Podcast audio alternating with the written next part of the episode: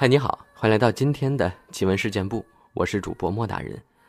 本节目内容纯属虚构，故事效果不足为信，也请各位朋友千万不要模仿。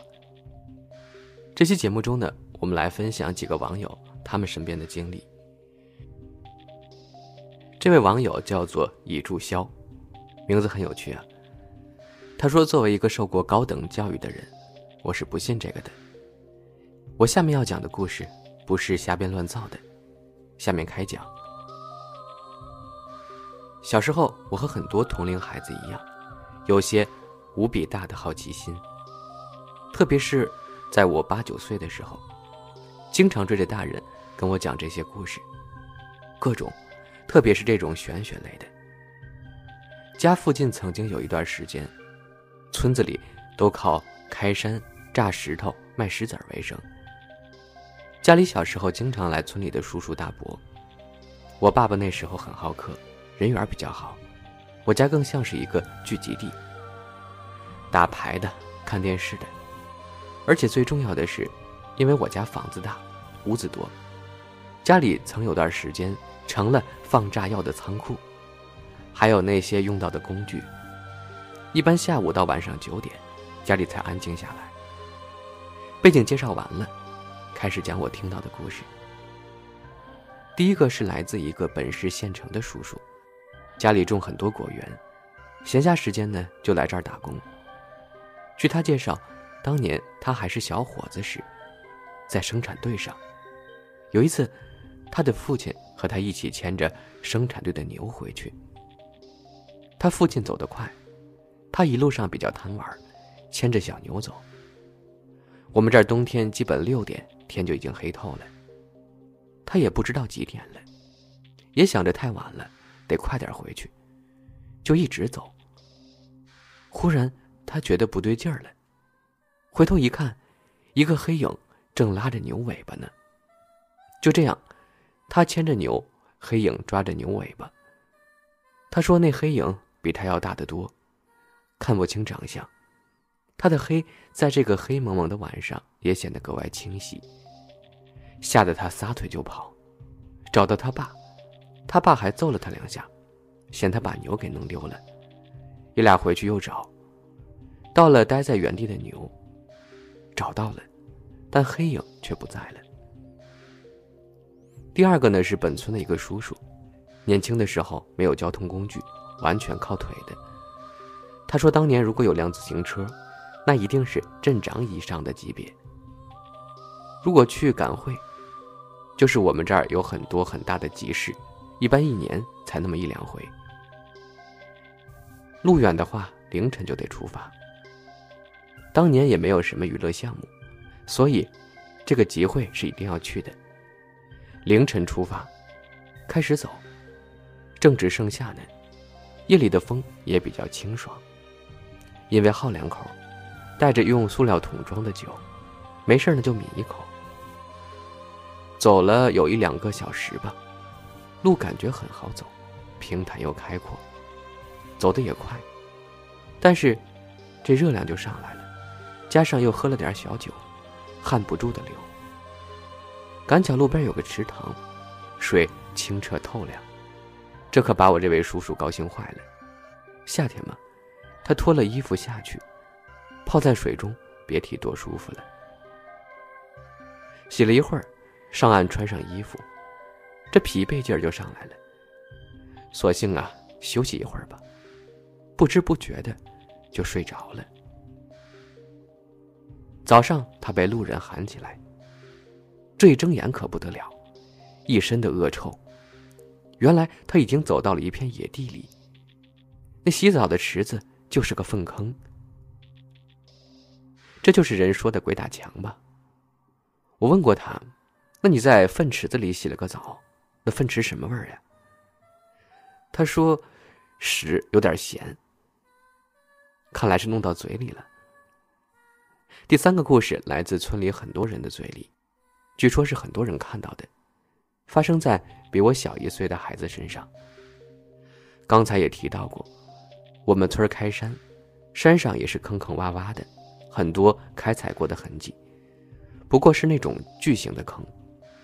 每年夏天，一下雨，多多少少就会有很多天然的湖泊，坑里积满了水。虽然不大，但是洗澡是很多孩子喜欢的。缺点就是每年我都得交代几个小伙伴，在那池子里。这个孩子也是被淹死的。他比较好，死了一会儿就被捞上来了，自然是送回家，然后再送到山里埋了，也不用做什么丧事，家人肯定伤心欲绝了。特别是这个孩子的奶奶，平时最疼他了。送回家，他奶奶就不得劲儿了，哭着哭着，据说脸一下子就变成了另一番模样，很是惊悚，语气也是小孩子的语气，对周围。很多围观的群众说：“我不走，你别买我，我要穿新衣服。”原来他母亲当天去赶集，给他买了一身衣服，这还没穿呢，孩子就出事儿了。行吧，给他换上新衣服。老太太又说了：“我饿了，没吃饭。”然后又弄了俩菜，据说吃了四个馒头。要知道。一个老太太哪有这种饭量？等饭一吃完，这老太太才恢复正常的。村里帮忙的人就把这孩子送到山上埋了。这故事说起来，估计很多人不信，但是这个故事我觉得最有可信度，因为他见到的人太多了，很多人都跟我说过这事儿。第四个故事是我一个哥哥。我算也参与了其中。如有胡编乱造，明天出门必丢手机。这个事儿好像没有和人讲过。我这个哥哥不是亲哥哥，因为曾经有过交集，说是朋友也好。当时我二十岁，但是他比我大十多岁吧，感情挺坎坷的，不多介绍了。总之是他租了一个鬼屋。为什么说是鬼屋呢？他和我说，他已经被鬼压床两回了，以前从没有过，而且他前不久经常换地方睡，不可能是自己睡眠问题。我倒是用科学方法向他解释了半天，他更信自己看到的。第一次被压是一个黑影，让我想起来第一个故事里的事儿。第二次似乎是看清点样子了，我就抱着好奇，或者又是陪伴吧，我和他一起住了两天。就在第二天，我睡得正朦朦胧胧的，感觉到了他略微的晃动。然后我醒来，发现他全身都湿透了，赶紧开灯，而他还在恐慌中。他说这回是两个，而且是一个高一点，一个矮一点，一个胖一点，一个瘦一点。红白条纹的 T 恤，另一个军绿色外套。这说的有点玄乎了，怎么可能像真人一样？然后说的事儿更加让我不大相信。他说是我赶跑了这家所谓的鬼。他并没有睡着，但是从门口出现这俩人，一个捂着他嘴，抓着他手，他的腿和身子，另一只手被另一个人控制着。他想喊我，但就是反抗不了，着急的要死，也发不出任何声音。这时候，他看到我的灵魂出窍了一样，我从身体里跑出来，抓起其中一个人的胳膊，拧成了麻花。那个人疼得变了样，另一个要跑，又被我抓了过来，摔在墙上。这我没有吹嘘的，是他讲的，然后我就醒了。我问过他，我怎么回到我身体的，他说这个他没看见。事情到这儿呢，并没有结束。这栋房子很有故事。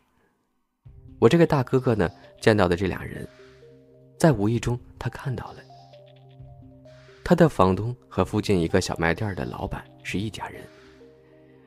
小卖店呢有张全家福，他看到照片时脸都绿了，确定就是照片中的这俩人。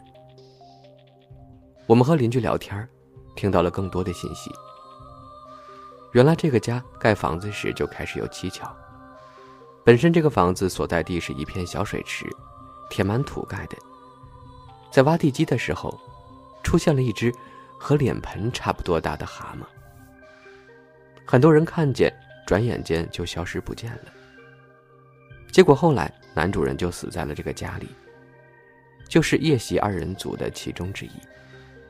兄弟也是死在这个房子的北面路上的，是袭击二人组的第二人。寡妇房东后来又找了一个，听说在这房子住了两天，有天发神经似的跑了，怎么叫也不理人，就往村北面的大河方向。后来吓跑了，寡妇也不敢住了，就一直空着。直到我这个大哥瞎打听，正好遇到这个寡妇，就便宜租给他了。周边的邻居呢，曾经暗示过他，他却没听懂。他村子里人都知道，这个房子有问题，还有那个房子的大门，门板有七块。正常人住的都是成双的。芝芝爱吃橘子，他说：“莫大人，我从高二呢就开始听你们节目了。”好多年了，我来投个稿，都是我本人的真实经历。第一件呢是昨天晚上发生的。我家的格局呢是我爸妈在一楼睡，我跟我弟各一间房在二楼。我弟弟几天前就跟表弟回外婆家了，所以二楼就我一个人睡。昨天晚上我跟我男朋友打着电话睡觉的，房间的门是关着的，窗户开着。就拉了一扇纱窗。到天快亮的时候，我不知道为什么，一下子惊醒了。真的是突然惊醒的，就像是有预感一样。接着我就听见我纱窗响了，就像是有东西撞在上面一样。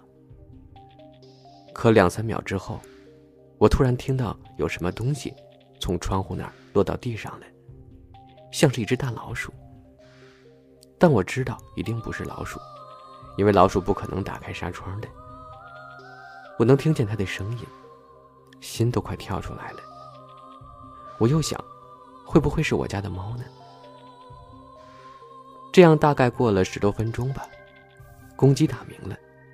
这时纱窗就响了，那个东西像是要出去，但是它打不开。然后我把我的手机拿过来一看。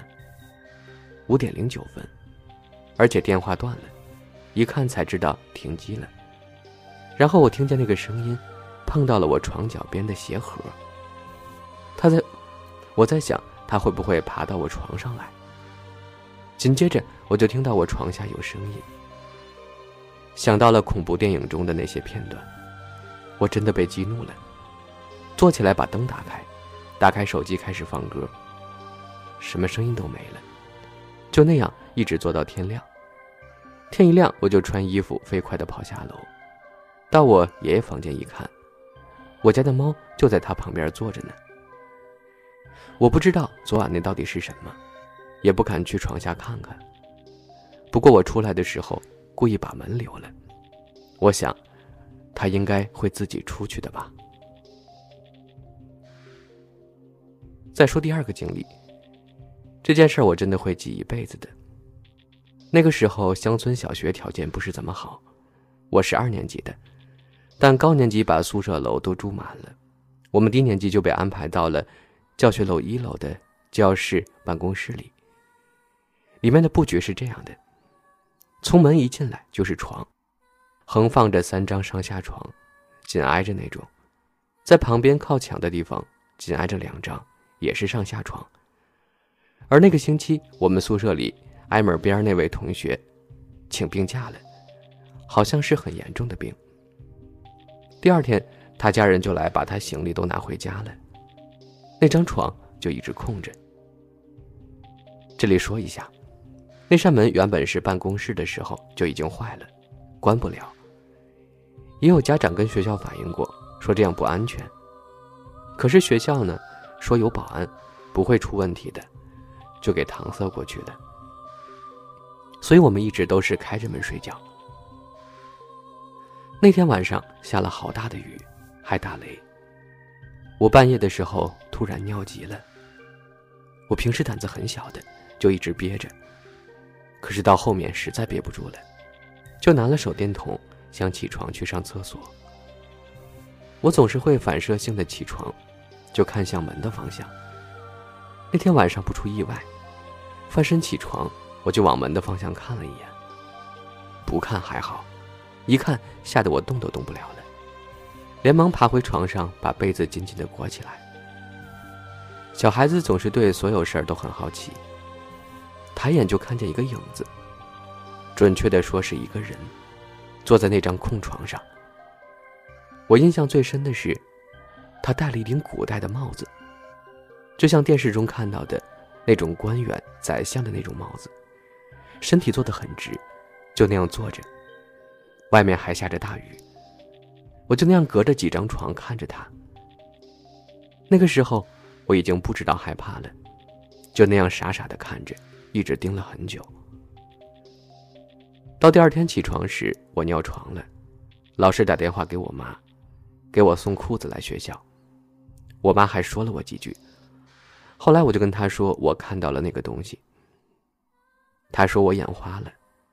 可是我盯了她那么久，怎么可能眼花呢？一直到现在，我也不知道那晚为什么会坐着那样一个人。他到底是谁呢？